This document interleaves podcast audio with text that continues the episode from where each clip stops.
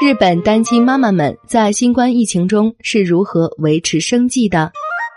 日本的经济发展因新冠肺炎疫情而遭受打击，单亲家庭的生活更是遭到威胁。日本的单亲妈妈大多属于小时工或劳务派遣工，这种处于弱势地位的非正式员工，经济不景气时会成为企业改善经营状况的调节阀，遭遇裁员或大幅减薪。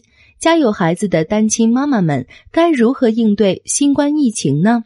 在东京一家美容沙龙工作的小时工前田朋美，从二零二零年秋季开始就被劝离职，不得不在十二月三十一号除夕当天辞了职。最后一次发工资是今年一月中旬，离职补偿金为零。现在正通过职业介绍所拼命找工作，可是怎么也找不到。他养育着两个孩子。儿子上高中，女儿上初中，日子过得很不安宁。陷入此种状况是有前兆的。由于新冠肺炎疫情蔓延，从二零二零年日本第一次发布紧急状态宣言开始，顾客就急剧减少。当时前田朋美强烈要求门店主管为他们提供口罩和消毒液，安装空气净化器，结果招致主管的不满。前田朋美只是出于保护客人和自身的考虑而已，但主管却认为他在吹毛求疵。于是三个月后，前田朋美被叫到办公室。主管说：“疫情事关店铺的存亡，他们虽然认可前田朋美的专业能力，但店铺的经营状况实在不好。”前田朋美直截了当的问：“是否想让自己离职？”主管却回答：“我可没这么说。”前田朋美当然知道对方这话的意思，于是要求公司解雇自己，这样自己可以领取失业补助，但遭到了拒绝，结果只能自行辞职。前田是在美容业工作多年的一名老手，他自认有一技在身，不愁没活干。从去年秋天开始，他为了寻找工作机会，走访了约二十家美容沙龙，但全部碰壁。现在他开始光顾职业介绍所。不再拘泥于自己擅长的工种了。辞职不是件小事。如果是公司解雇的话，自被解雇七天起可以开始领取失业补助；而如果是因个人原因辞职的话，原则上要等三个多月才能领到失业补助。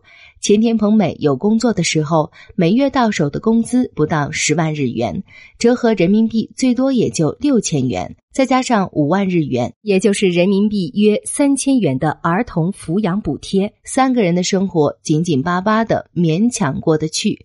而在找不到工作的日子里，他没有收入，又无法依赖年迈的父母，还有两个正在长身体的孩子，这让他越来越感到不安和焦虑。根据日本厚生劳动省的调查，因新冠肺炎疫情而被解雇或辞退的劳动者人数，从二零二零年春天开始持续增加，截至二零二一年一月，累计已达八万零八百三十六人，其中大多数都是非正式员工。非正式员工在公司里容易被当作调整劳动岗位的调节阀，很多企业其实离不开那些员工，但当经营状况发生困难时，会优先维护正式员工的岗位。相比之下，非正式员工就不会被优先考虑。另一名是在一家体育用品进口贸易公司工作的合同工，叫西田凛，也是一位单亲妈妈。二零二零年突然遭遇降薪，三月和四月甚至没发工资。西田凛觉得，如果继续这样不发工资干下去，自己的存款迟早要见底。于是就在五月辞去了这家公司的工作。幸运的是，他很快找到了新的工作。大学时期曾赴美留学，凭借自己的语言能力，他以自由职业者的身份获得了英语翻译的工作。但是他不像公司正式员工那样能够得到保障，工作时有时无，很不稳定。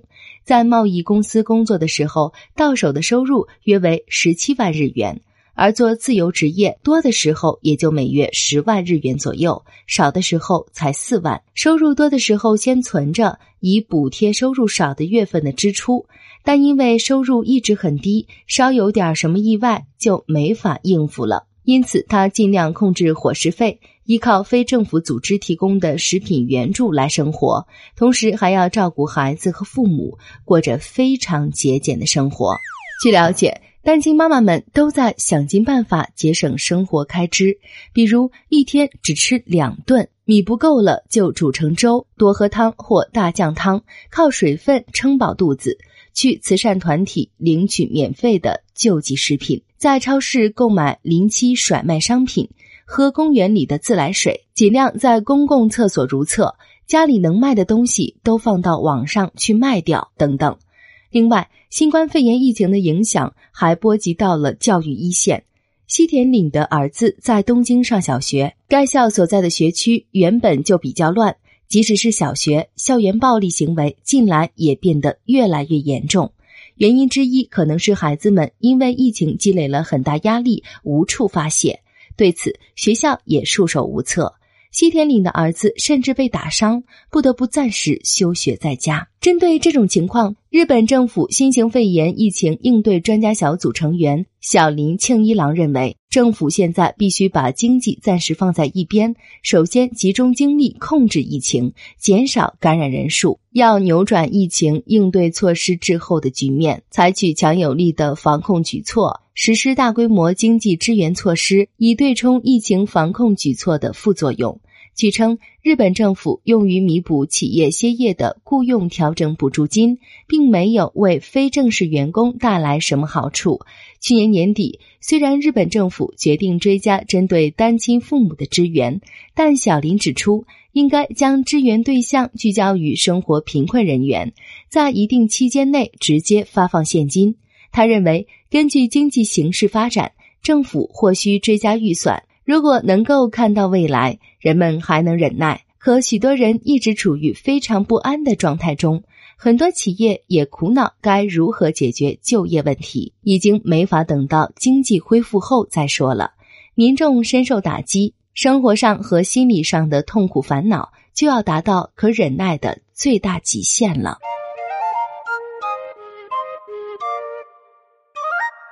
更多信息，请看日本网三 w 点 nippon 点 com。